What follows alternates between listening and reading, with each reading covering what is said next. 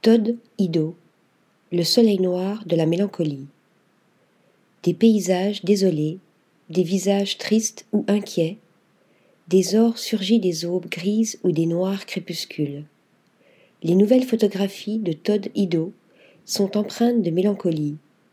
Arbres nus se débattant dans la brume, arbres couchés abattus par les vents, horizons et routes désertes.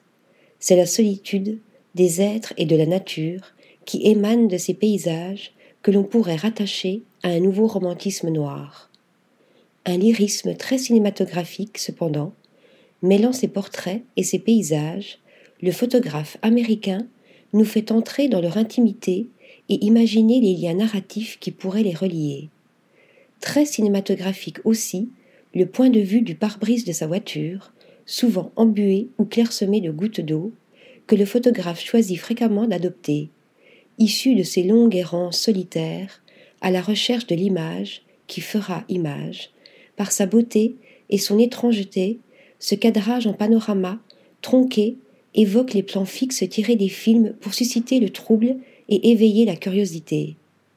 De même, le contraste entre la lumière naturelle et artificielle, dont Ido joue avec une audace toute lynchéenne.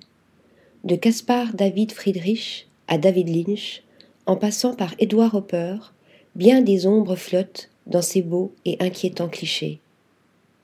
Article rédigé par Stéphanie Dulou.